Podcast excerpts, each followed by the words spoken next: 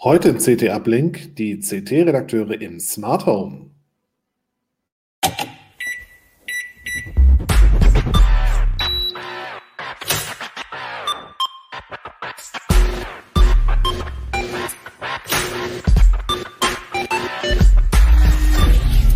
CT Uplink. Ja, hallo zusammen. Ähm, schön, dass ihr alle da seid, liebe Zuschauer und natürlich auch meine beiden Gäste. Mein Name ist Merlin Schumacher. Wir sprechen heute über das Titelthema der aktuellen CT und zwar Smart Home, aber richtig. Dazu sind bei mir zugeschaltet Stefan Portek. Moin, moin. Und Nico Juran. Hallo. Ihr seid beide in eurem Smart Home gerade, vermute ich mal. Ja, Smart Home Office, genau. Smart Home Office, perfekt. ja, wie kam es denn dazu, dass das äh, die aktuelle Titelgeschichte des Heftes ist? War das einfach mal wieder ein aktuelles Thema, das äh, äh, besprochen werden sollte? Oder gibt es neue Entwicklungen im Bereich Smart Home, die relevant sind?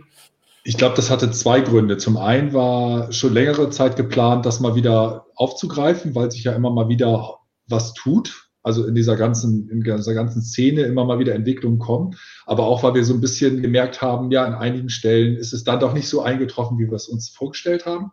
Mhm. Und äh, wir wollten eigentlich auch ein paar Leute abholen damit, äh, die halt das erste Mal sich jetzt überlegen, okay, ich möchte ein Smart Home einrichten. Vielleicht können die ja dann von irgendwelchen Erfahrungen der CT-Redakteure auch unter anderem äh, profitieren. Denn es ist ja tatsächlich so, dass in dem Heft sind zum einen eben halt die ganz normalen Ratgeber, die man immer findet, aber daneben halt auch äh, von verschiedenen äh, CT-Redakteuren, die schon länger sich mit dem Thema beschäftigen, äh, Erfahrungsberichte und auch ein Erfahrungsbericht mit einem Häuslerbauer, der äh, das mit Homatic äh, Wired IP gemacht hat. Also dementsprechend auch im ziemlich großen Stil gemacht hat. Okay, das sind ja, ähm, ja, also wir haben ja, glaube ich, alle die Erfahrung gemacht, dass jedes Smart Home doch irgendwie anders ist. Einerseits, weil jeder äh, unterschiedliche Lebensumgebungen hat. Ich wohne in einer Wohnung alleine, ihr wohnt äh, vielleicht in einem Haus mit Familie, ich weiß es nicht. Ähm, Palast. Und Palast. Palast. Ich dachte, das ist ein äh, Schloss, aber Palast, naja, ich weiß nicht. Lass uns darüber nicht streiten. wir, werden, wir werden nun neidisch, Merlin. ja, genau. Ähm, naja, und jeder hat irgendwie seine eigene Lösung. Wir wollten mal ein bisschen darüber sprechen, wie sehen äh, unsere individuellen Lösungen aus. Stefan, vielleicht fängst du einfach mal an. Was okay. macht dein Smart Home so aus? Was hast du da an Infrastruktur, an Technik im ich bin, äh, ich bin so ein bisschen wie die Jungfrau zum, zum Kinder dahin gekommen, hatte ich ähm, in, in dem Artikel ja auch reingeschrieben.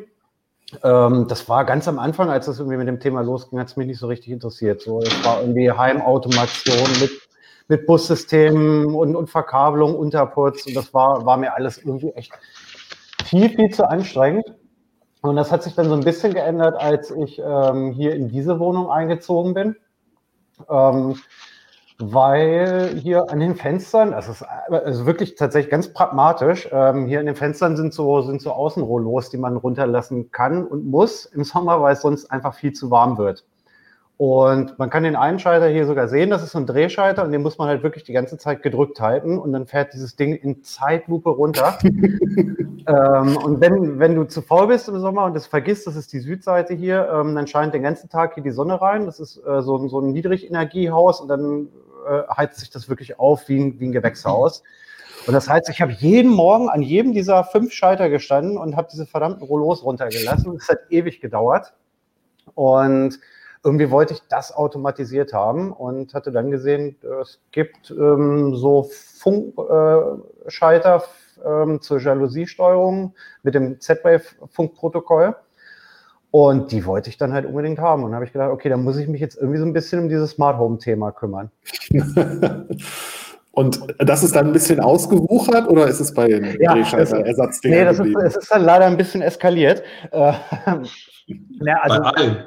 Ja, also wirklich bei allen. Also ich ja. hatte, hatte, diese Schalter gekauft und habe halt gedacht, ja, okay, jetzt habe ich Z-Wave-Funkschalter hier in, in meine Unterputzdosen eingebaut, aber ich musste ja mit irgendwas steuern und ähm, habe dann ein bisschen rumgesucht und recherchiert und ich wollte halt irgendeine Smart Home Lösung haben, die nach Möglichkeit Open Source ist, die ich ohne, ohne Cloud-Zwang benutzen kann und bin dann relativ schnell eigentlich bei, bei Open Hub gelandet. und hatte mir das auf dem Raspi installiert und äh, habe dann festgestellt, ja, okay, cool, das kann ja echt noch eine ganze Menge mehr.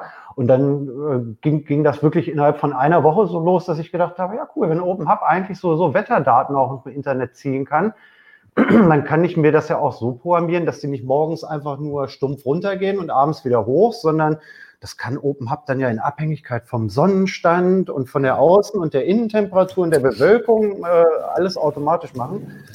Und dann habe ich mir da innerhalb von ein paar Tagen eine relativ äh, sophisticated Lösung hin, hingefrickelt, die halt meine, meine Außenruhe steuert. Und es wurde dann ein bisschen schlimmer, als dann halt ähm, die Google Assistant-Dinger auf den Markt gekommen sind. Da hatte mir auf der Google I.O. wurde mir da einer in die Hand gedrückt. Und da habe ich gedacht, mhm. ja, wenn ich das Ding jetzt habe und könnte irgendwie mit, per Sprachsteuerung noch irgendwas machen, dann wäre es ja auch ganz nett, wenn ich jetzt irgendwie ein paar von diesen smarten Glühbirnen hätte. Und dann kamen Glühbirnen dazu. Ja, das geht dann schnell. Ne? Wenn man einmal angefangen hat, ähm, ist man schnell dabei. Ich, bei mir war das ähnlich. Nico, du hast auch eine recht große äh, Smart Home Installation. Ich habe jetzt so um die, ich habe es mal, also man kommt ja auch, wenn man alles einzeln rechnet, weil, bin ich bei weit über 50 Komponenten. Ähm, das aber, ist respektabel. ja gut, aber das kommt natürlich tatsächlich auch daher, weil man dann irgendwie anfängt, in etlichen, äh, äh, etlichen Räumen Licht äh, Steuerung, äh, Heizungssteuerung war es bei mir ganz stark äh, oder ist es bei mir ganz stark. Zur Heizungssteuerung gehört für mich immer auch Fenstersensoren. Eben halt, weil ich wirklich so ein, so ein Mensch bin, der auch dazu immer neigt, die Fenster aufzureißen, um Frischluft zu haben, aber zu vergessen, das, das, die Thermostate runterzudrehen. Ne? Also das war irgendwie bei mir immer so eine typische Geschichte. Das ist jetzt halt nicht mehr in dem Moment, wo ich die Fenster aufmache, werden die halt automatisch runtergedreht. Ähm, ich bin halt auch in einer Altbauwohnung hier, ähm, habe halt äh, dementsprechend so eine, so eine Weilandtherme äh, geerbt, hätte ich mal nochmal gesagt, also im Betrieb. Und äh, die Kenn war halt, ja, die hatte halt irgendwelche Anschlüsse, aber irgendwie keiner konnte selbst vom Weiland mehr sagen, wie das überhaupt gemacht wurde, weil da gab es irgendwie so einen Timer, den zwar eBay dann noch für ein paar hundert Euro gab, aber irgendwie der auch nichts anderes gemacht hat, als das Ding abends runterzufahren und morgens wieder hoch.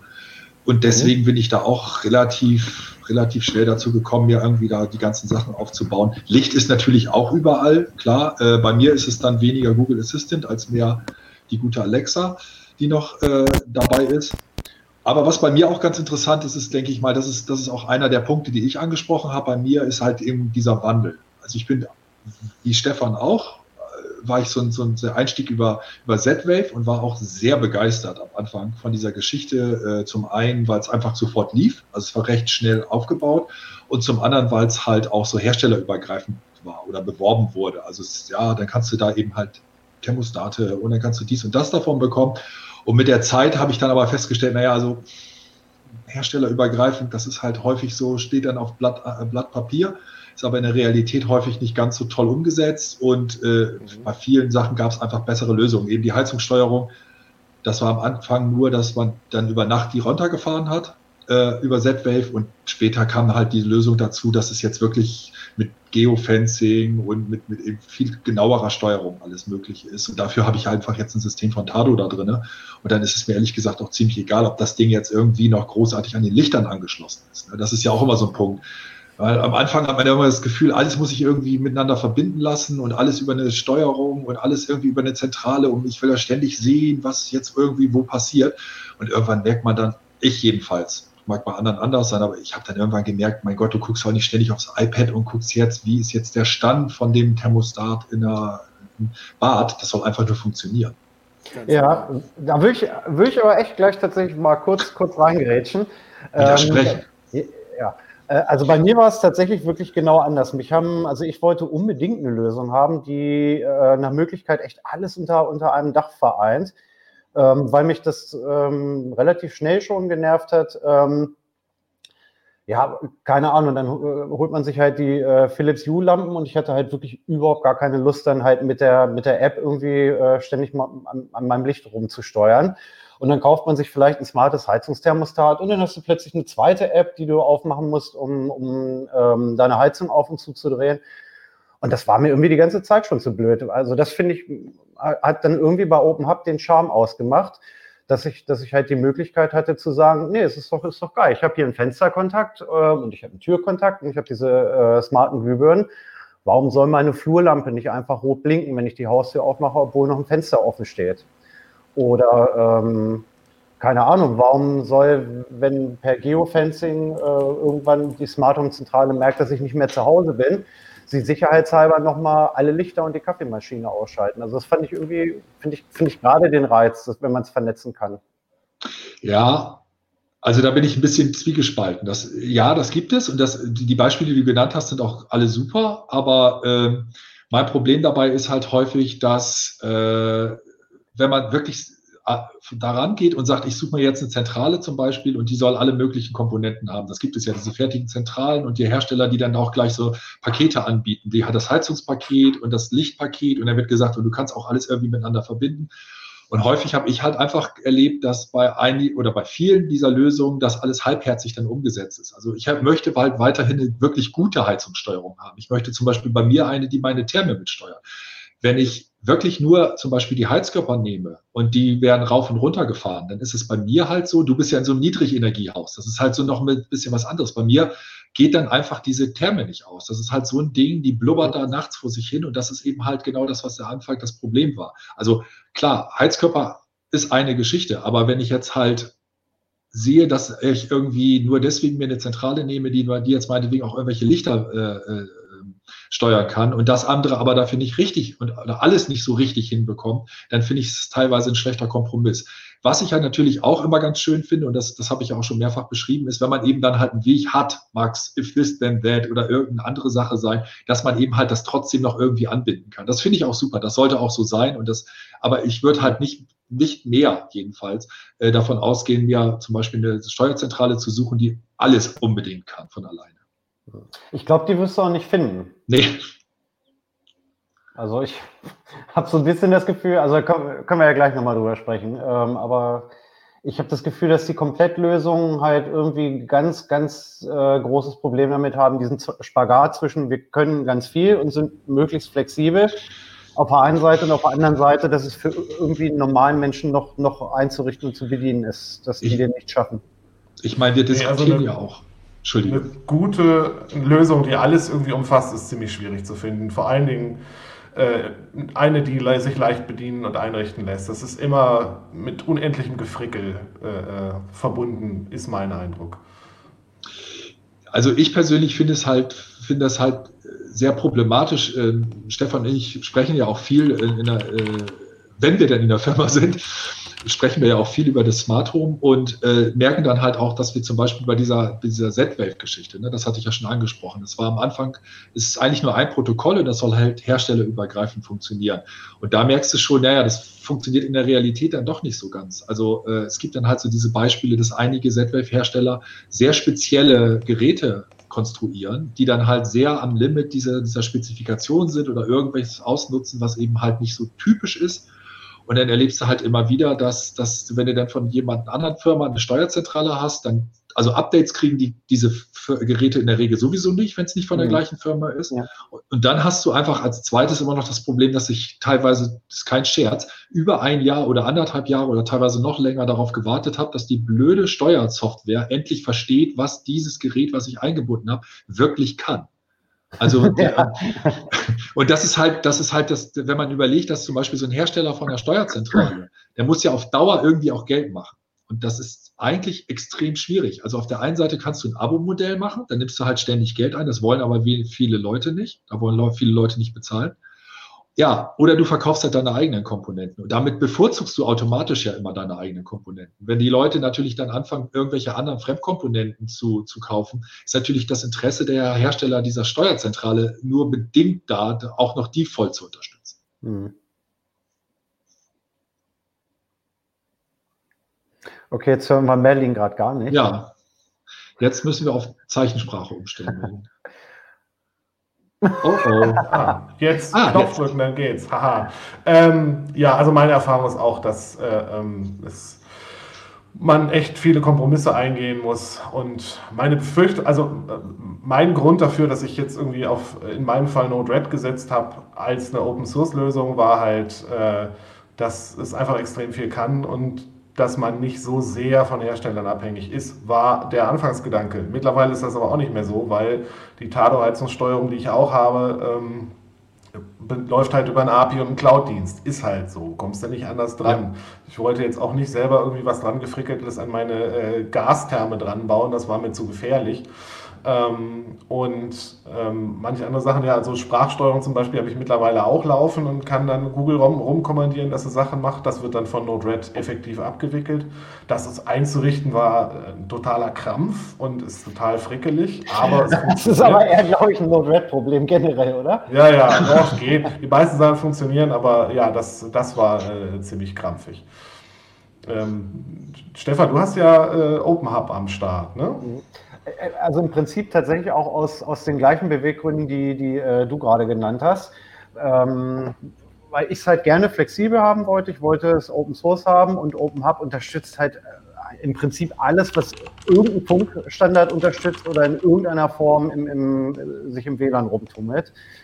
Und ähm, ich habe aber bei Open Hub am Anfang auch eine relativ, relativ lange Durststrecke ähm, durchlebt. Ne? Also es ist nicht mal so, dass es schlecht dokumentiert wäre, aber, aber äh, wenn du halt wirklich komplett neu in der Thematik bist, ähm, also jede, jede Smart Home Zentrale hat auch so im Prinzip so ihre gewissen Eigenarten.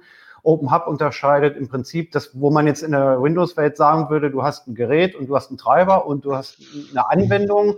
So schlüsselt Open Hub das im Prinzip auf in, in äh, Bindings, Items ähm, und äh, Things.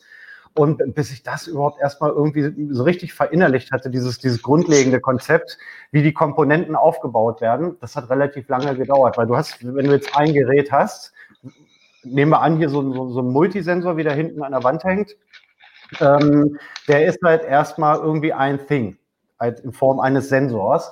Und der misst nun aber Helligkeit, ähm, Bewegung, Temperatur und, glaube ich, Erschütterungen noch irgendwie. Und die Temperatur ist dann wiederum ein Item dieses Things. Und bis ich, bis ich dieses dahinterstehende Konzept irgendwie erstmal komplett verinnerlicht hatte, habe ich relativ, äh, äh, ja, so lange jetzt auch nicht, aber äh, musste ich mich schon ein paar Tage mit beschäftigen. Und ich glaube, dass ähm, da sind wir halt an dem Punkt, was ich eben zu Nico gesagt habe. Ne? Also wenn, wenn du da genauso bei Open Hub wie auch bei, bei Node-RED keine Bereitschaft mitbringst, so ein bisschen Bock auf IT-Frickeln zu haben, dann wirst du, glaube ich, auch nicht so richtig glücklich damit. Ja, das ist einfach immer Frickelei und es gibt aber auch meiner Erfahrung oder meines Wissens keine gute Patentlösung, die irgendwie alles umfasst, oder? Ich bin ehrlich gesagt sogar ziemlich erschüttert, wie, wie, wie langsam diese ganze Entwicklung da voranschreitet, also schleicht. ähm, also ich finde es unfassbar, was schon auf Protokollebene, was wir da teilweise warten müssen. Also äh, ich erinnere mich, weiß nicht, wie vor wie vielen Jahren wir, äh, ich geschrieben habe über die Mesh-Geschichten bei Bluetooth, Low Energy. Äh, wir haben über Zigbee die Problematiken und dass es da viel zu viele Protokolle gibt und dass es da Ansätze gibt und, und, und. Also es ist halt einfach wirklich so, dass man an, an vielen Stellen so ein, so ein Jetzt geht's los. Äh, Gefühl vermittelt bekommt von der Industrie und danach kommt halt nicht mehr viel. Und das ist äh, ja, es ist halt schwierig. Also ich, ist, ja. Also ich glaube, das Problem ist auch, oder anders, ich glaube, das ist auch ein Problem irgendwie auf, auf mehreren Ebenen. Als, als so kleine äh, Smart Home äh, Komponentenbude hast du wahrscheinlich einfach auch gar nicht irgendwie das, das Geld und die Mittel, dich halt jetzt so in den Markt reinzupushen auf der einen Seite. Und ich glaube, das ist bei den Großen, die es hätten machen können, da offensichtlich zu lange irgendwie noch doch ähm, nicht so richtig die Erkenntnis gab, dass das halt vielleicht irgendwie der nächste heiße Scheiß jetzt irgendwie sein könnte. Ne? Also ich meine, Philips hätte mit, also gefühlt hat jeder, den ich kenne, eine U-Bridge zu Hause. Ne? Also, also Philips hätte schon, schon dreimal irgendwie das äh, Ding in der neuen Generation zu einer Smart Home Zentrale aufrüsten können. AVM genauso. Ne? Die Fritzbox, äh, würde ich sogar sagen, steht irgendwie in, in 90 Prozent aller bundesdeutschen Haushalte. Und es gibt jetzt auch einen Smart Home Reiter da in, in dem äh, ähm, Konfigurationsmenü von der Fritzbox und damit kann es halt überdeckt irgendwie ein paar Steckdosen schalten und jetzt neuerdings ein paar Glühbirnen.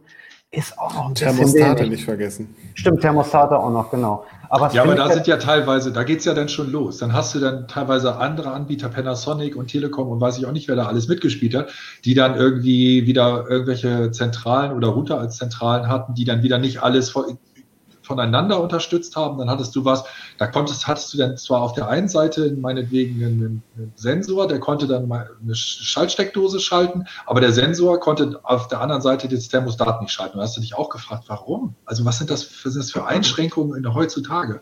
Äh, was bei anderen Zentralen völlig normal ist. Und muss ich ganz ehrlich sagen, ich habe ja, ich bin ja auch vielleicht ein alter Mann inzwischen, aber ich habe da ja auch immer ein bisschen Bauchschmerzen, wenn ich dann sehe, dass ein Routerhersteller dann, dann Smart Home äh, Zentralen äh, baut, also beziehungsweise da diese, diese, diese, diese, diese Oberfläche dazu, weil, äh, also wie viele Leute kennt ihr denn bitte, die, die sexy Router-Oberflächen hinbekommen? Also das ist häufig schon alle Funktionen in irgendwie zehn Untermenüs versteckt, ja, und die Leute sind jetzt auf einmal die Fachleute für eine coole Oberfläche im ja, Smart Home. Das ist für mich ehrlich gesagt echt schwer vorstellen. Das ist, äh, ist einfach, glaube ich, ein inhärenter Konflikt. Äh, ja. viel, komplexe äh, äh, Systeme in einfache Benutzeroberflächen zu überführen, ist einfach, glaube ich, fast unmöglich, wenn man versucht, alles in eins zu rühren. Ne, wenn man Konfiguration und Benutzeroberfläche trennt, ist es wieder okay, aber. Ähm das, das, das ist der Punkt, auf den ich so ein bisschen raus wollte. Ne? Also im Prinzip, die, die es jetzt einigermaßen gut hinkriegen, sind Google und Amazon. Also das muss man halt mhm. schon, schon einfach sagen, dass du mit einem mit einer Alexa, die irgendwo steht, oder auch mit der Alexa-App dann ähm, und, und mit einem Google äh, Home Lautsprecher und der Google App auf dem Smartphone mittlerweile eigentlich fast alles schon ähm, unter einem ja. vernünftig steuern kannst und auch noch per Sprache. Ja, das äh, ist auch meine Erfahrung. Ich hatte vorher mit Node-RED das Dashboard am Laufen. Das habe ich mittlerweile, seitdem ich die Google Home App habe, gar nicht mehr eingerichtet, weil das eigentlich ziemlich gut funktioniert. Mit der Home App besser als vieles mit dem Dashboard und vor allen Dingen macht es fast keine Arbeit im Vergleich zu dem Dashboard, weil ich nur ein Gerät reinschieben muss und sagen muss, hier die Parameter bitte, schönen Tag noch. Und dann erscheint es halt äh, vordesignt in der App und ich habe die Features, die ich da brauche und das klappt. Gibt das natürlich so ein paar Hasenfüße, aber im Großen und Ganzen ist das erheblich einfacher. Das ist ja auch das Witzige. Ich meine, wenn ich darüber nachdenke, ne, als Bluetooth Low Energy angefangen hat, da, äh, dafür zu werben, also die Special äh, äh Interest Group, dafür angefangen hat zu werben, damit dass das, dass das, das super tolle äh, äh Funkprotokoll ist, weil es direkte Anbindung ans Smartphone hat. Da haben alle gesagt, ja, total cooles Argument, das ist genau mhm. richtig, genau das will ich. Und heute denkst du dir, ja, wie, wie sollen das, was soll das bedeuten, dass ich in meiner eigenen Wohnung mein Smartphone raushole, damit ich die Lampe einschalte? Ist natürlich totaler Quatsch. Heute weißt du, okay, ja. dann machst du es ja vielleicht doch eher lieber über Sprachsteuerung oder was auch immer. Also diese ganzen Konzepte, wo mal, wo viele am Anfang gesagt haben, ja, das wird, das ist die Zukunft. Endlich gibt es irgendwie mhm. Touch-Displays, die ich mir an die Wand hängen kann. Das was macht mhm. heute häufig gar keiner mehr. Mhm. Ein guter Punkt ist hier gerade bei, im Forum, das kann man vielleicht auch mal sagen, ist jetzt deckt, äh, hat den Vorteil der Störunanfälligkeit. Tatsächlich ist jetzt, muss man einfach auch mal ganz ehrlich sagen, äh, diese, diese Störungen, werden auch immer mehr Thema. Ich habe, wir haben das jetzt ja während der Corona-Geschichte ganz häufig, habe ich mache jetzt auch die, die, die Video-Streaming-Dienste und ich habe es jetzt, wir hatten jetzt gerade äh, den Start von Disney Plus und in den Foren hast du ganz häufig, Disney Plus funktioniert bei mir nicht und stört und weiß ich auch nicht was. Und dann fragst du halt nach und dann kommt halt ganz häufig raus, Mehrfamilienhaus und jeder guckt jetzt über mhm. WLAN. Ne? Also mhm. irgendwie haben sie alle ihren Stick oder was ja. auch immer und das, das WLAN ist proppe voll und 2,4 ja. Gigahertz. Und wenn man sich jetzt mal überlegt, wie viele dieser lustigen Protokolle auf dieser Frequenz äh, ja. am Gange sind und wenn alle jetzt weiter ausbauen im Streaming und weiter alle ausbauen bei Smart Home, na dann viel Spaß. Also wir haben schon die ersten Leser, die sagen, hm, also wenn bei mir alle zu Hause sind und alle irgendwie munter am Machen sind, dann gehen bei mir irgendwie plötzlich die Zigbee-Lampen von Philips nicht mehr. Also ja, ich habe es ich habe bisher keine Störungsprobleme mit Zigbee gehabt. Ich habe aber auch, ich glaube, den höchsten Kanal gewählt, der nicht mehr Teil des WLAN-Frequenzbandes oder so. Da ist das wohl weniger schwierig. Aber natürlich, das 2,4 Gigabyte Band ist mittlerweile über Gebühr belastet. Und wir sehen es ja, ne? wir haben jetzt zum Beispiel so gerade so eine Welle an, an WLAN-Komponenten, wo wir dann auch merken, naja, die sind natürlich, kriegen wegen der Reichweite auch alle auf 2,4 Gigahertz. Und wir erleben natürlich, die haben auch alle ihre eigene IP-Adresse. Also das wird alles noch ganz lustig.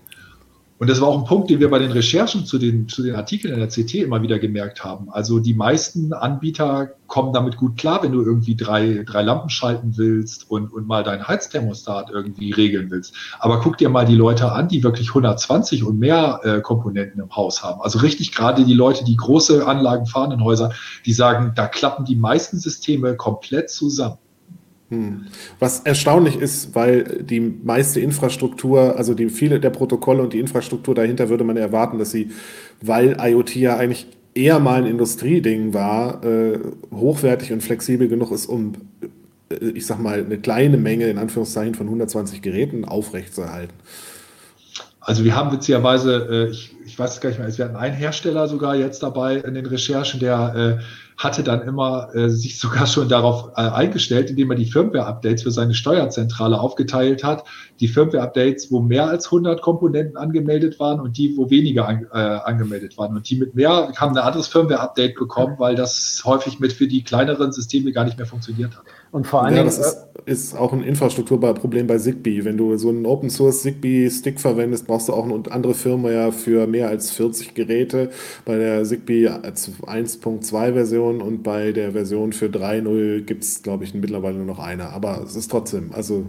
Es, es ufert vor allen Dingen dann halt auch relativ schnell aus. Ne? Also ich habe, glaube ich, nicht, also die 50 Komponenten, die die Nico zu Hause hat, die habe ich jetzt, glaube ich, äh, gar nicht. Ähm, aber dadurch, dass, dass viele Geräte halt äh, ähm, unterschiedlich auf unterschiedliche Arten eingebunden werden, jetzt äh, zumindest bei OpenHub, äh, wird, wird die interne Konfiguration halt auch schnell riesig. Ne? Also wie gesagt, der Helligkeitssensor, ja. ein Helligkeitssensor, ich habe glaube ich acht Stück hier jetzt, ähm, oder Bewegungssensoren. Ne? Also einer wird immer gleich als vier unterschiedliche äh, Sensoren eingebunden, als Temperaturgeber, als Helligkeitsgeber, als Bewegungsmelder. Und bei Glühbirnen genauso. Ne? Die hat, äh, jede Glühbirne ist halt auch gleich noch ein Dimmer und eine Farbleuchte und dann taucht mhm. jede Glühbirne ein, oder jedes Leuchtmittel einfach gleich dreimal in der Open-Up-Konfiguration auf. Ah, okay. Das ist natürlich ein bisschen anstrengend. Das Problem habe ich jetzt bei Node-RED nicht so.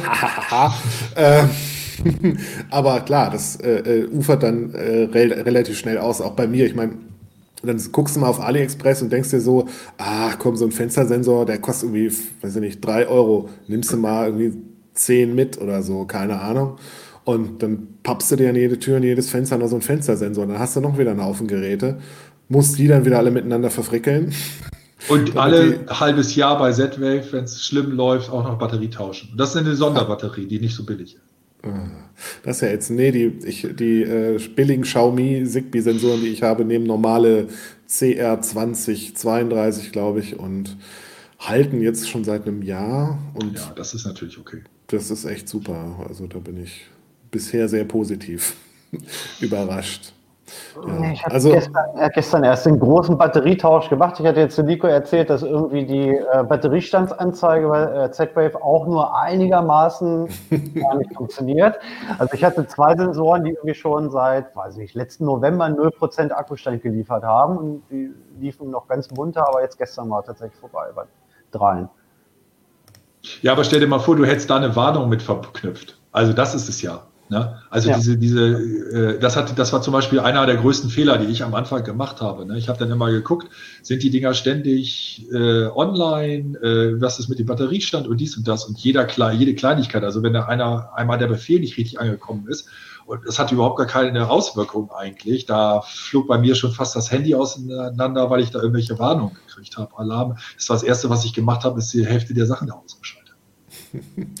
ähm, es gibt ja mittlerweile nicht nur Geräte, die über ein proprietäres Funkprotokoll sprechen, ähm, sondern auch viele, die WLAN können. Ähm, und ist das vielleicht eher die Zukunft, dass die Dinger sich einfach direkt an irgendeiner Google oder Apple oder Amazon Cloud anmelden und äh, man den ganzen Käse mit den äh, Zentralen, die sonst was können, gar nicht mehr hat?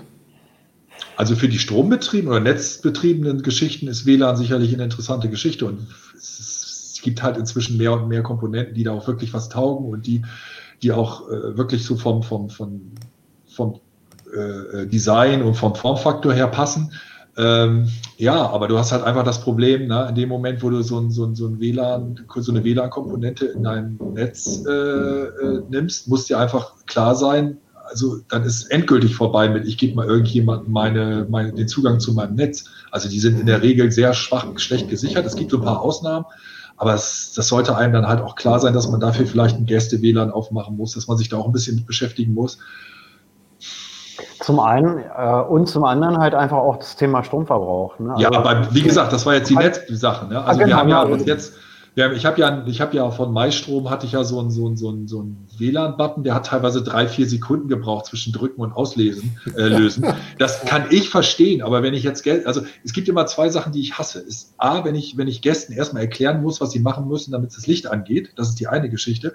Und die mhm. zweite Geschichte ist, wenn ich irgendwas drücke und es passiert nicht instant irgendwas, also außer es ist jetzt meinetwegen eine Fußbodenheizung, wo ich es nicht erwarte oder was auch immer. Aber so Licht an ist ganz klar, weil der, der Reflex ist, wenn es nicht nach einer Sekunde, zwei an ist, dann drücken die Leute das zweite Mal. Und dann geht es halt kurz an und dann sofort wieder mhm. aus.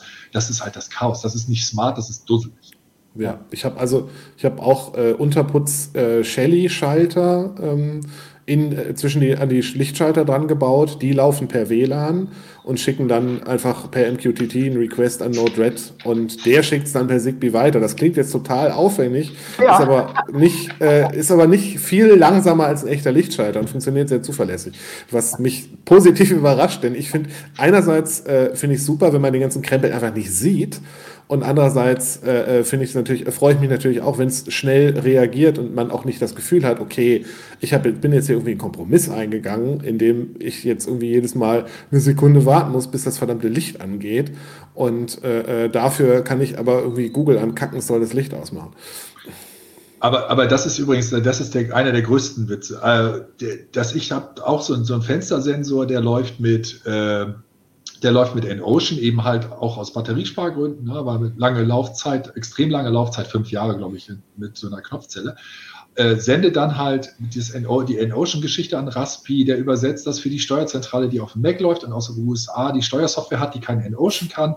Der schickt das zu If This Then That, über If This Then That geht zur Tado und die Tado wird dann runtergeregelt. Jeder würde sagen, das ist der größte Schwachsinn, den man machen kann. Das muss, das kann nicht funktionieren. Das ist der Hammer. Das läuft, weiß ich nicht, wie viele Jahre schon. Du machst das Fenster auf und wirklich, du kannst rüber gucken und da läuft schon die, die, die, die Anzeige von dem, von dem Thermostat runter. Also es würde keiner glauben, dass so, so ein Quatsch funktioniert, aber es funktioniert einfach. Die Geschichte kannte ich ja im, im Ansatz schon. Also du hast, du hast ja viel früher angefangen und das war halt zu einem Zeitpunkt, als man halt einfach so Bastellösungen im Prinzip noch machen musste, weil es nichts irgendwie mit irgendwas anderem so richtig kompatibel gewesen ist. Und gerade das war auch mit einer der Gründe, warum ich gedacht habe, nee, ich, ich, ich will das jetzt eigentlich mit Open Hub machen, und das ging oft sogar so weit, dass ich halt bestimmte Smart Home Produkte, die ich gerne haben wollte, dann auch erstmal nicht gekauft habe. Solange ich wusste, okay, es gibt keine, keine Open Hub Unterstützung, ähm, dann, dann will ich es jetzt nicht haben, weil ich, weil ich keinen Bock auf, auf irgendeine Insellösung habe, die halt wieder nicht funktioniert.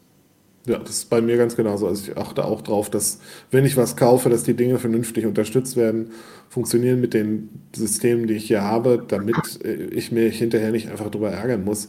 Und äh, das war, ich habe mir einen neuen Fernseher gekauft. Das war auch eine Überlegung und eine Entscheidung, äh, funktioniert der mit Node-RED, kann ich damit eventuell was machen und den einschalten lassen und solchen Krempel. Also das ist jetzt irgendwie schon äh, eine Sache, die ich bei jedem technischen Gerät bedenke, dass hier irgendwie in den Haushalt kommt. Also nicht bei jedem, aber ne, bei irgendwie was, was, äh, wie kann ich das integrieren? Kann ich das integrieren? Ist überhaupt sinnvoll? Manche Sachen sind ja Quatsch. Also manche Sachen brauchen nicht smart sein, keine Ahnung. Es fällt mir jetzt nichts Gutes ein, aber manche Sachen brauchen es halt nicht. Der Kochtopf. Es gibt smarte Kochtopf. Der Kochtopf, ja, oh ja. So, so Küche, so ganze Küchenutensilien, sowas, smarte Wasserkocher. Hä, was? Warum? Keine ich fand es also cool, äh, wenn dann immer die, die, die weiße Ware-Hersteller auf den Messen sowas gezeigt haben wie äh, irgendwelche Geräte, Abzugshaube, die dann sprachgesteuert ist, wo ich wirklich davor stehe ja. und dann zu sagen, schalte bitte das Gerät an und vor mir ist wirklich dieser Knopf. Also da muss man die, die, die Weißwarenhersteller sind aber auch wirklich, die haben sich in den 50er Jahren in das Smart Home verliebt, seitdem sie mal diesen Disney-Film darüber gesehen haben, äh, vom, vom Epcot Center und seitdem das ist mein, mein Pet Peeve, irgendwie mich über den smarten Kühlschrank aufzuregen, weil jeder Hersteller kommt jedes Jahr mit diesem verdammten smarten Kühlschrank um die Ecke, hat immer noch nichts anderes zu bieten, außer sie können sich jetzt vor ihren Kühlschrank stellen und zwei Stunden lang von Hand die Codes auf ihren Milchpackungen einscannen und, selbst das und dann hinterher. Nee, und dann hilft es nichts und hinterher weiß das Ding immer noch nicht, ob die Milch leer ist oder nicht. Genau. Es bringt halt nichts. Und wir haben halt viel grundlegendere und andere Probleme mit dem Smart Home. Schatz, checke bitte das nächste Mal ordnungsgemäß die Milch aus. Das ist der Ansatz, den man da sagen muss. Übrigens ja, ja, einmal genau. vielleicht nochmal aufs, aufs äh, Forum zurück. Hier ist ganz häufig die Geschichte mit der Einsparung. das ist halt eine Sache, die ich kann ich auch nur wirklich, das ist gebetsmühlenartig, das kann ich einfach nur immer wiederholen. Das, die Frage, ob ich damit was einspare, hängt einfach davon ab, wie die Grundausstattung ist. Wenn ich in so einer in einem Haus wohne, wo sowieso alles super gedämmt, was weiß ich, niedrig, Energie, schieß mich tot, natürlich spare ich da nichts ein. Wenn ich eine Typ bin, der irgendwie weggeht, hat irgendwie das Badezimmer vergessen zuzumachen und macht die ganze Zeit irgendwie volle Pulle Heizung und das heizt dagegen, weil diese ganzen Fensterauferkennungen funktionieren meiner Meinung nach, also nach meiner Erfahrung nicht, nicht nur meiner Meinung nach, sonst erfahrungsgemäß nicht, dann kann ich da auch was einsparen. Aber natürlich ist Smart Home in der Regel erstmal Komfort. Das ist einfach, ich finde das völlig absurd. Äh, wenn man richtig, wenn man neu baut und man sagt, ich möchte jetzt irgendwie Energie sparen, ist es nicht die Frage erstmal, ob ich irgendwelche smarten Thermostate habe, sondern wie das Haus gebaut ist und ob da die Fenster richtig dicht sind oder was auch immer. Aber das sind halt ganz andere Überlegungen. Man muss auch echt lange viel äh, Energie sparen, damit sich das rein wirtschaftlich lohnt. Wenn man irgendwie, diese Thermostate sind alle super teuer. Ähm, ja. Die äh, ganze Hardware ist sowieso teuer. Ich glaube, mittlerweile habe ich an die 1000 Euro in Smart Home Komponenten reingesteckt, vielleicht auch 700, ich weiß es nicht. Und das ist nicht viel. Meine Wohnung ist nicht so groß, dass ich irgendwie noch einen langen Westflügel habe, wo ich noch Lampen integriert habe oder sowas. Anders als Nico in seinem Palast. Das in der, Bo der Bowlingbahn habe ich noch ein paar Plätze frei. ich, ich könnte aber, das ist toll, ich habe so 3,40 Meter hohe Decken, ich könnte noch eine Zwischendecke einziehen.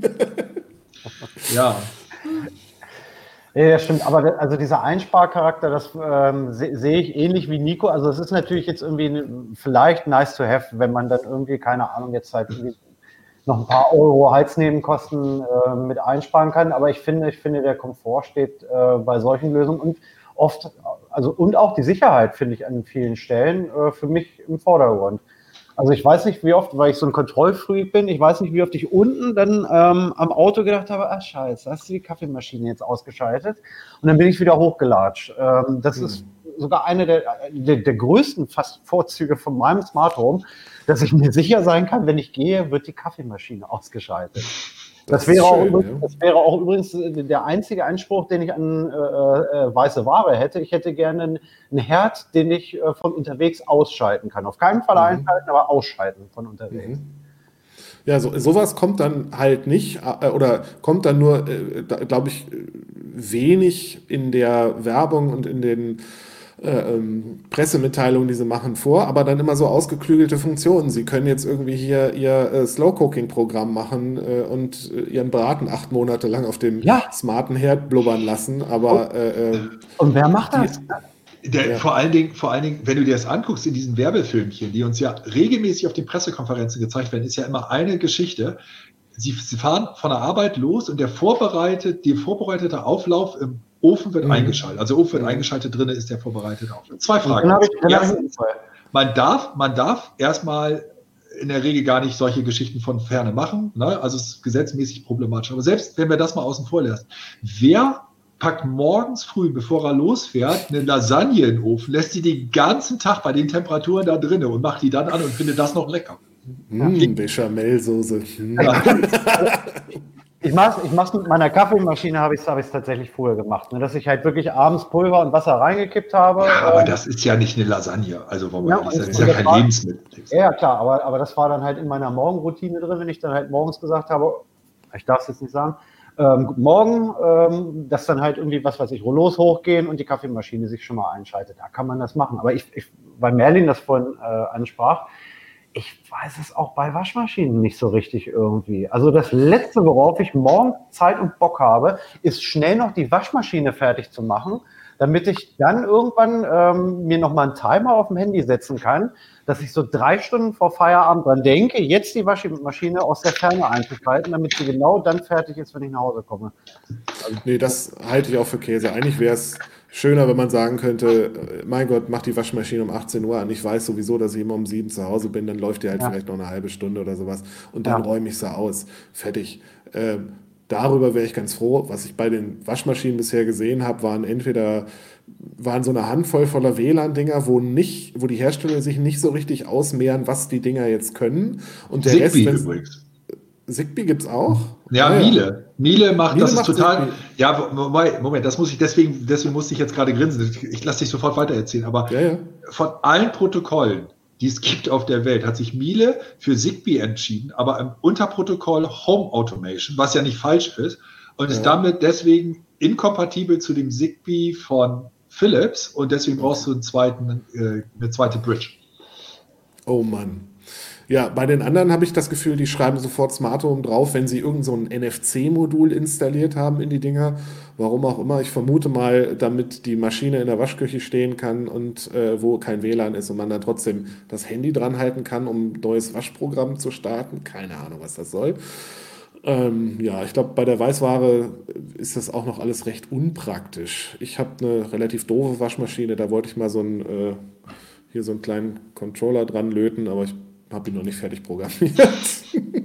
Ach, ja, wir müssen übrigens noch mal über meine Lüftungsanlage sprechen. Fällt mir oh, da deine Lüftungsanlage, bitte. Ja, ja, ja.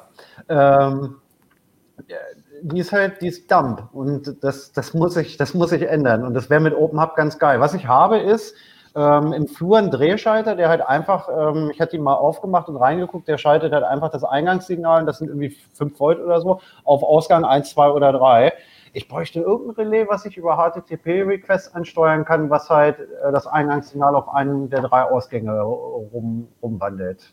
Da, da brauche ich mal deine Beratung dann. Ja, kommst mal vorbei. Ach nee, kommst du mal nicht vorbei. das kriegt man hin, sowas äh, kann man, glaube ich, schon fast fertig kaufen. ähm, ja, also so Mikrocontroller wie ein ESP8266 oder sowas, der kann ja WLAN. Äh, kostet fast nichts und äh, der schaltet dir über GPIO-Pins, was du haben willst. Das ist Perfekt. kein Problem. Perfekt. Ja, das das ähm, gibt es en masse. Aber es zeigt eben halt, dass das von der Stange schwierig wird. Ne? Wir reden, hier reden drei Leute, ja. die alle am Rumprogrammieren sind, die alle am irgendwie basteln sind das ist halt schwierig für die Leute, die aber bei uns dann sich melden und sagen, naja, also ich bin aber nun mal kein Bastler, ich bin nun kein Programmierer und ich würde einfach ganz gerne irgendwo was haben, was ich aufbaue und vielleicht sogar auch offline und weiß ich auch nicht was. Und dann wird es echt häufig knapp. Also nicht, dass es nicht offline geht, aber wir wissen, wir merken ja, dass es viele Hersteller gibt, die selbst einen, Online-Zwang machen, selbst wenn das Protokoll an sich offline ist, weil sie eben halt da drinnen auch ein Geschäftsmodell sehen. Mhm. Wir haben, wir haben ja eben, finde ich, relativ, relativ böse jetzt gerantet, dass man den ganzen Kram zumindest bei der weißen Ware eigentlich nicht braucht. Ne? Also da tun wir dem Thema eigentlich ein bisschen Unrecht.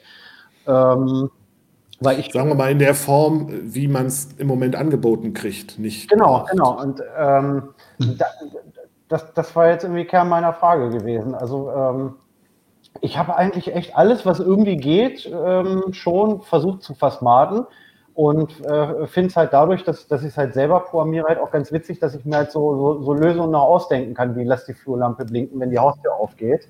Mein mhm. Fernseher schaltet sich auch stumm, wenn das Telefon klingelt. Ne? Also das, da sind ja der Fantasie keine Grenzen gesetzt. Ja. Aber mich würde mal interessieren, wie es bei euch ist. Also für mich ist es tatsächlich eigentlich, das Wichtigste sind halt so, so die Haussystemkomponenten. Und das ist eigentlich, finde ich, tatsächlich äh, Heizung, Beleuchtung und halt vielleicht äh, Rollos oder Rollläden. Oder seid ihr der Meinung, äh, nee, der Toaster muss smart sein?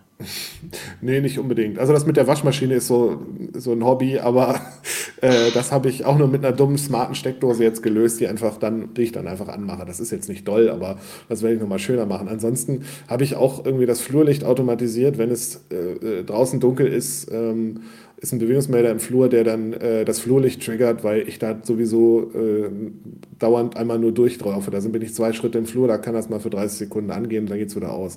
Muss ich nicht drüber nachdenken. Das gleiche passiert, wenn ich die Wohnungstür aufmache. Geht das Flurlicht auch an, sofern es dunkel ist. Nach 23 Uhr, glaube ich, wird es nicht ganz so hell, weil wenn ich dann doch noch mal nachts aufwache und vielleicht auf Toilette muss, dann will ich nicht unbedingt von dem hellen Flurlicht geblendet werden. Äh, ansonsten, ja, natürlich will ich, dass die Heizung irgendwie funktioniert. Ich hatte mal, das war ganz schön, ich war auf einer Dienstreise, landete in San Francisco, bin dann nach San Jose gefahren und stand dann in San Jose am Busbahnhof und dann dämmerte es mir, dass ich die Heizung ausgeschaltet, nicht ausgeschaltet habe. Und dann konnte ich das einfach mit dem Handy machen, das war total super.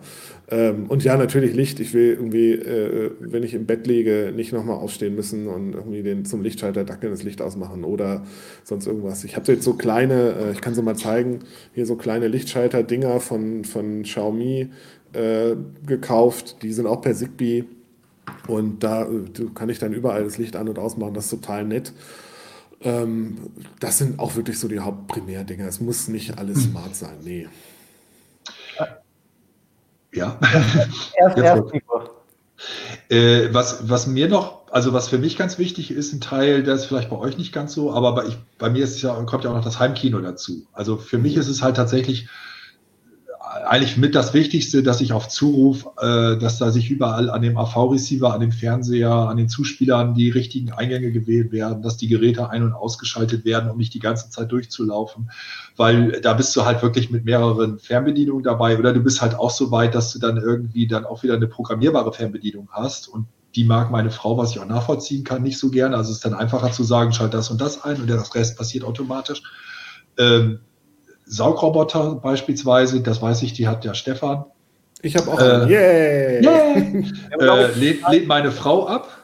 Die werden nicht effizient genug sozusagen. Also die sind ja nicht, die sind ja nicht sauber, machen ja nicht sauber genug. Und äh, Ansonsten bei mir ist es natürlich auch Licht, Licht, Licht, äh, auch inklusive Flurbeleuchtung, die dann automatisch angeht. Und das sind auch so diese, diese Learnings, wie das immer so schön auf Neudeutsch heißt. Also dass man dann, dass ich dann irgendwie weggekommen bin davon, das mit irgendwelchen Schaltern irgendwie zu steuern, sondern zu sagen, ist eigentlich totaler Quatsch. Da kannst du einen Bewegungsmelder dran machen, da machst du dann irgendwie eine Zeitsteuerung mit irgendwie einem hinterlegten äh, Wochenplan, irgendwie Kalender, äh, hätte ich mal gesagt. Also, dass du weißt, okay, Zeit zu der und der Zeit, an den und den Tagen ist es dann, soll es dann so und so hell werden und sonst soll es ausbleiben. Und das ist schon eine, eine, super Lösung. Also das möchte ich nicht missen. Ja, also so, das, so habe ich es tatsächlich bei mir auch gemacht. Ähm, mit, mit ähm, in dem Moment, wo du dir die Regeln selber programmieren kannst, kannst du es halt echt richtig, richtig, richtig gut automatisieren. Ne? Ähm, es gibt ja auch Ansätze von kommerziellen Lösungen, wo du halt einfach so Flussdiagramme und so einfache Wenn-Dann-Regeln selber ähm, grafisch im Prinzip per Drag and Drop zusammenziehst. Und das ist auch schon ziemlich gut. Und ich habe hab wirklich in jedem Raum Minimum einen, also den kleinen einen und den größeren eigentlich zwei oder drei Bewegungsmelder. Und ich, ich weiß echt nicht, weil ich das letzte Mal überhaupt Lichtschalter angefasst habe. Ne? Also das hat, das hat, ein bisschen gedauert, bis es dann halt irgendwann die ganzen Parameter so hingefrickelt hast, dass es wirklich funktioniert. Aber ähm, also so wie ich es in dem Artikel geschrieben hatte, also ich, ich passiert bei mir nicht mehr, dass ich in irgendeinen Raum gehe und, und das Licht geht nicht an, wenn es nötig wäre. Und es ist auch nicht so, dass, dass es nicht wieder ausgeht, wenn ich nicht, wenn ich rausgehe. Und das, ich meine, gut, das ist jetzt alles irgendwie First World Problem. Ne? Natürlich könnte ich Lichtschalter drücken, aber ich finde es halt irgendwie cool, wenn ich es mit, mit 20 Zeilen Code irgendwie hinkriege, dass es nicht mehr muss. es ist ja auch irgendwie, ja, es ist eine Form von Hobby und natürlich beschäftigt ja. man sich dann irgendwie äh, auch das über ist die Maßen damit. Das ja? ist ein Eisenbahnersatz. Das ist genauso ja, wie bei genau. der Eisenbahn. Du hast tausend Baustellen, an denen du rumbasteln kannst. Du kannst immer was verändern. Das ist nie fertig. Ja, das, das ist, ist ganz genauso. Ich hätte übrigens auch gern äh, äh das äh, ähm, Heimkino ein bisschen stärker automatisiert. Aber zentrales Element, oder ein zentrales Element des äh, Heimkinos ist leider ein AV-Receiver von vor dem Krieg. Ähm, der kann noch keine smarten Dinge, aber den werde ich bald mal ersetzen müssen um gleich auf den Kommentar, der jetzt gerade eingeblendet wird, äh, einzugehen. HDMI, CEC habe ich tatsächlich ausgeschaltet. Ich, es ist eine. Katastrophe. Ja, ja, das ja, ist dieses, wer für alle, die, die es nicht wissen, was es ist, es ist das, das im Kabel, äh, in, dem, in dem Protokoll äh, äh, spezifizierte Fernbedienungssystem. Da sollen sich die Geräte untereinander eigentlich steuern und es ist, funktioniert vorne und hinten nicht. Ich habe jetzt irgendwie acht Zuspieler oder so und da versucht jeder ständig die Kontrolle zu übernehmen und das habe ich ja. irgendwann dann unterbunden und das ist einfach anders gelöst das funktioniert, also meiner Erfahrung nach funktioniert es, wenn man einen Blu-ray-Player an einem genau, Fernseher genau. hat. Dann, dann geht es. Dann, dann geht's, ähm, aber irgendwann drehen die durch. Also ja, ich hatte ja, das, ich dass Geräte in dem Moment, wo die, wo die irgendwelche Firmware-Updates gekriegt haben, sich dann zum Beispiel nach vorne geschummelt haben und dir dann munter mhm. angezeigt haben, dass sie gerade ein Firmware-Update bekommen und das, was dich gar nicht interessiert hat, weil du eigentlich gerade ja. einen Film geguckt hast. Ja. Ich, also ich habe äh, im Schlafzimmer eine Nvidia Shield stehen die mit HDMI auch, äh, also mit CEC einfach auch nur nervt, weil ähm, man kann sie nicht bedienen über den Fernseher. Aus irgendeinem Grund gibt es dann Kompatibilitätsproblem, keine Ahnung. Ich habe es jetzt nur an einem LG-Fernseher getestet. Äh, darüber lässt sich äh, äh, nicht vernünftig steuern. Mit Dresche kriegt es irgendwie äh, den, hin, den Fernseher anzuschalten. Dann ist noch die Soundbar dran, bla bla bla. Ende vom Lied. Ich habe im Wohnzimmer und im Schlafzimmer zwei ältere Logitech Harmony Fernbedienungen liegen. Die machen das besser als das ganze andere Gefrickel, das ich äh, äh, sonst gefunden habe. Da drückt man einen Knopf und dann gehen drei Geräte an. Fertig. Das war auch mein Ansatz und das ist bei mir gehörig schiefgegangen tatsächlich, weil Beamer und ähm, Fernseher von vom selben Hersteller sind und die benutzen ah. ernsthaft dieselben Infrarotcodes. Mhm. Wo ich gedacht habe, wie, wie, blöd kann man sein bei der Firma mit zwei Buchstaben? Mhm. Äh, ich, ne, also es ist keine Chance, dass in, also, also ja. es hat gezuckt eben, als Nico das gesagt hat, dass er sein, sein äh, Heimkino automatisieren möchte, weil das wäre halt geil. Es ist ein Befehl und dann gehen die los, runter, die Lampen gehen aus und der Beamer geht an. Wäre so geil, aber es geht halt nicht, weil der Fernseher geht jedes Mal mit an. Hm, ätzend. Hat, hat dein Beamer keine RS232-Schnittstelle? Ja. Schade. Nee. nee. er hat aber WebOS. Ich wollte immer mal gucken, ob ich ihn dann halt nochmal anders einbinde. Im Moment kriegt er halt über. über da habe ich einen Artikel zugeschrieben, um mal ganz kurz darauf hinzuweisen. Ja, ich weiß, ich weiß, ich weiß. Ich, war, ich, ich bin nicht dazu gekommen. Aber das sind dann immer, äh, immer so die ganzen Probleme, die man so hat. Ich wollte noch mal auf dieses äh, Patentlösung von den großen Herstellern zu sprechen zu kommen. Ich habe mir eben noch mal die ähm, Liste der Smart Home Gerättype für den Google Assistant, für Google Actions rausgesucht. Krass lang, da oder? Ist, bitte? Die ist krass lang mittlerweile. Die ist ziemlich lang, aber es fehlen zum Beispiel immer noch solche Sachen wie äh, äh Verstärker oder Musikanlage. Das haben sie einfach nicht reingebaut. Dafür ist aber Joghurtmaker drin. Mhm. Ähm, also es gibt nicht irgendwie so, äh, ich hätte ganz gerne zum Beispiel, dass ich meinem äh, äh, AV-Receiver per Infrarot sagen kann, hallo, äh, mach mal bitte irgendwie Eingang sowieso. Das geht halt mit dem Assistant nicht, weil es diese Art von Gerät beziehungsweise diese, diese Eigenschaft Eingang, also Audioeingang nicht gibt. Das, äh, und solche Sachen. Also da sind, äh, sind irgendwie, ich würde mal sagen, so 70 Geräte drin, die sind aber strukturell alle extrem ähnlich. Und das ist auch ein großes Problem. Ich habe so den Eindruck, die haben sich ähm, viele Eigenschaften überlegt, die äh, in einem gewissen Rahmen sinnvoll sind, aber es ist immer noch lange nicht alles dabei. Und ähm, ich weiß auch nicht, wie sie das vernünftig abbilden. Es gibt wohl auch noch einige Bugs, was Fenstersensoren angeht. Ähm, die Fenstersensoren werden zum Beispiel nicht korrekt angezeigt in der App. Da sieht man immer nur so ein Icon, das irgendwas symbolisiert. Man kann nichts damit machen. Man kann nicht sehen, ob das Fenster auf ist. Äh, man kann auch nichts machen. Also selbst wenn man irgendwie ein Motor am Fenster hat zum Schließen, das würde nicht funktionieren. Das sind so Sachen, die, ich, die mir dann wieder mit den kommerziellen Dingern auffallen. Mit äh, äh dem, ich hatte mal eine Philips Hue Bridge, damit hat es angefangen. Ähm, und ähm, und ähm, da waren dann auch wieder Sachen dabei, wo ich dachte, okay, warum funktioniert das nicht? Was soll das? Ähm, die kommerziellen Lösungen, also ich, ich, ich, ich, schwanke immer so ein bisschen hin und her. Ich finde, finde dass mit den Sprachkommandos irgendwie einigermaßen cool schon. Das finde ich auch total super. Aber ich will eigentlich, ähm, und ich bin normalerweise bin ich echt kein Aluhut, aber irgendwie habe ich auch keinen Bock drauf, dass Google wirklich weiß, wann ich, wann ich mein Licht an- und ausmache. Ja, ja, das verstehe ich auch. Das ist wie, wie seid ihr da drauf? Oder sagt ihr, nee, es ist auch scheißegal, ich mache Alexa? Ich also ich bin da auch ähm, ja, eher kritisch. Ich bin jetzt nicht so der Fan davon. Ich meine, dieses CT Smart Home Projekt, das ich da mit noch ein paar anderen Kollegen angezettelt habe, auf Basis von Node-RED, war mal als oder ist als datenschutzfreundliche Lösung gebaut. So, meine private Lösung ist jetzt nicht mehr ganz so datenschutzfreundlich, weil halt eben diese Sprachassistenten da drin sind. Da hat der Komfort gesiegt. Und ähm, das ärgert mich aus. Gab, gab, das muss man sagen, ein schönes Projekt namens Snips. Das war so ein Sprachassistent, der ähm, eigentlich relativ gut funktioniert hat. Mittlerweile ist das Ding, glaube ich, von Sonos gekauft worden. Die haben ja. das Ding sofort dicht gemacht. Ja. Ähm, und solche Sachen passieren dann gefühlt dauernd. Das ist extrem ärgerlich. Warum äh, äh verschwindet sowas wieder? Und ähm, ähm, ja, es äh, fehlt immer noch nach einer vernünftigen Open Source oder datenschutzfreundlichen Lösung, die man lokal betreiben kann, die gute Spracherkennung hat. Ich meine, Google hat, äh, glaube ich, bei irgendeiner I.O. gesagt, wir haben jetzt unser Sprachmodell zur Offline-Spracherkennung auf unter ein Gigabyte gequetscht. Mhm. Das kann nicht so schwierig sein, das lokal mittlerweile zu machen. Ja, das ja. Englische, ne? auf das Deutsche warten wir ja. immer. Ja, gut, die deutsche, ich habe das Gefühl, die deutsche Spracherkennung von Google ist auch immer drei Jahre hinterher. Das ist so. Auch die Sprachausgabe ist extrem hinterher. Ja, du kannst dich ja, du kannst dich ja, äh, man kann sich ja auf diesen Developer-Bereich äh, anmelden. Und da kannst du dir ja mal einfach mal äh, anschauen, was da, was da an, an Sprachsynthese geboten wird im Englischen ja, und im Deutschen. Sprachsynthese ist der Wahnsinn. Ja, also dementsprechend, das ist schon extrem unterschiedlich. Und äh, aber die ganze Geschichte ist halt, man muss ein bisschen aufpassen. Ne? Also man darf halt Sprachbefehle und Sprachassistenten darf man einfach nicht meiner Meinung nach nicht gleichsetzen. Also Sprachsteuerung, wenn ich jetzt sage, hier, mach dies, mach das, ist das alles wunderschön. Aber es gibt halt viele Leute, die inzwischen sagen, mein, für mich ist ein Sprachassistent, einem, dem ich sagen kann, spiel das Lied von XYZ.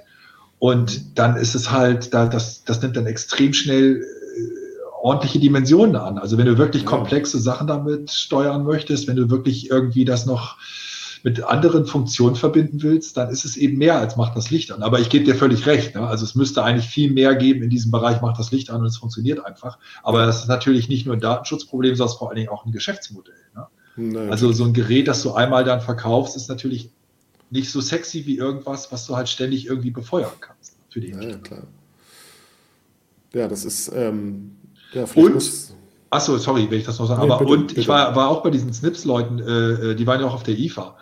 Und das ist natürlich alles ganz schön und gut auch gewesen. Und Sonos wird das sicherlich, oder hoffe ich jedenfalls, auch bei sich rein äh, benutzen, aber bei seinen Geräten, künftigen Geräten. Äh, aber wenn du mit denen gesprochen hast und du hast sie mal gefragt, was der ganze Quatsch oder die ganze Sache dann kosten soll für, für die Industrie, also für Gerätehersteller. Und wenn du dir äh, äh, anschaust, wie inzwischen Apple, äh, Apple sag ich schon, wie Amazon jetzt inzwischen äh, irgendwelche äh, Developer-Kits, äh, irgendwelche Kits für Alexa den, den Hersteller hinterher schmeißt, ja, ja. dann weißt du halt, dass das auch natürlich eine, eine Sache ist, ne? wo dann irgendwie auf einen Cent geguckt wird bei der Produktion und auf der anderen Seite gesagt wird, ja, mein Gott, unser Sprachassistent kostet nur so und so viel Dollar oder so.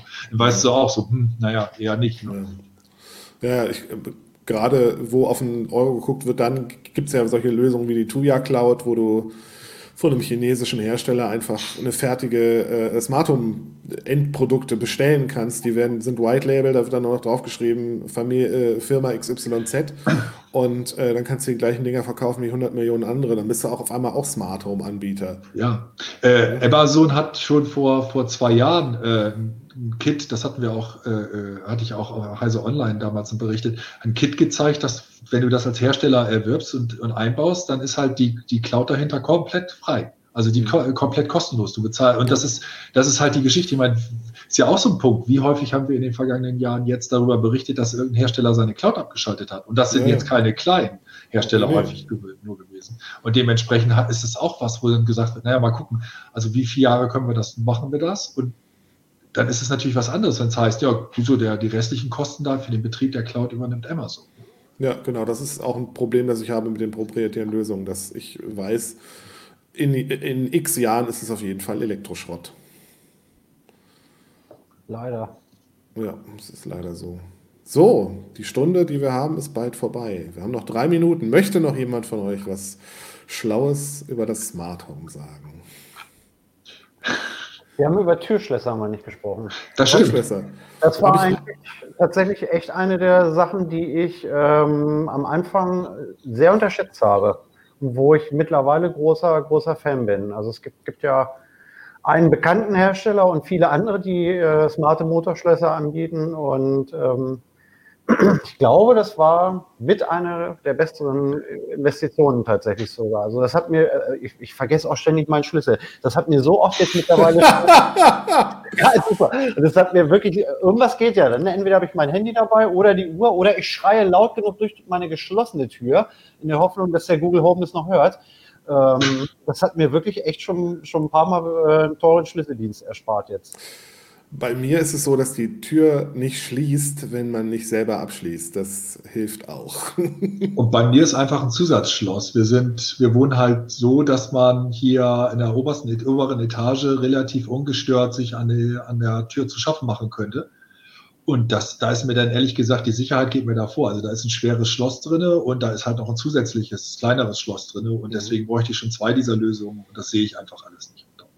Aber das, das ist doch auch, deine Gegensprechanlage ist doch jetzt auch versmart. Das ist, also klar, die Haustür unten, das ist aber ja eine andere Geschichte, genau. Die Haustür, äh, da ist es tatsächlich so, dass da so ein, so, ein, so ein Türöffner ist, der, wenn du klingelst, bei dir selber klingelt zu bestimmten Zeiten oder wenn du irgendwie deiner, sich dich der Tür näherst, dass du, wenn du da klingelst, dann äh, reingelassen wird, beziehungsweise dass es, wenn du dich näherst, automatisch aufgeht. Das finde ich auch sehr praktisch, wenn du irgendwie Tüten in der Hand hast oder so. Also das will ich auch echt nicht also mehr missen. Das hat auch Vorteile. Diese Geschichte, dass ich mit meinem Postboten dann auch noch sprechen kann, wenn der klingelt, ist jetzt so, das hatte ich ja auch schon im Kommentar geschrieben, ist jetzt so ein bisschen fernab der Realität. Also das ist dann, klingt dann immer so super, aber A ist die Sprachqualität schon jetzt durch diesen Klingeldraht nicht so toll bis nach oben hin.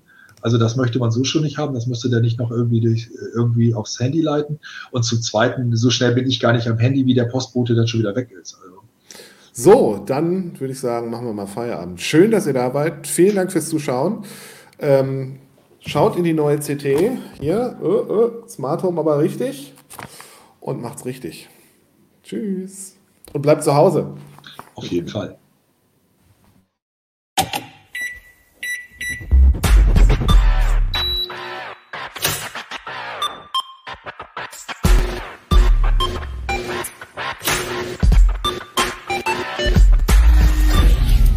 CT Uplink.